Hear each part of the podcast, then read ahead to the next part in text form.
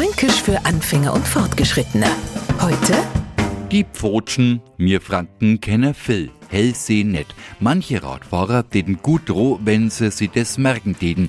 Ohne irgendein Zeichen zu geben, sausen sie um die Kurven hier und her. Woher sollen wir jetzt wissen, in was für eine Richtung der mit seinem Rädler grad weiterfahren will?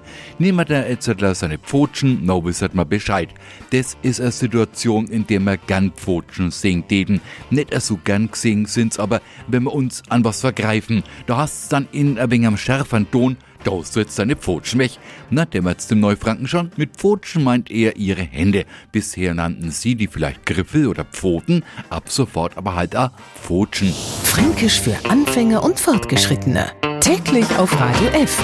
Und alle Folgen als Podcast auf podu.de.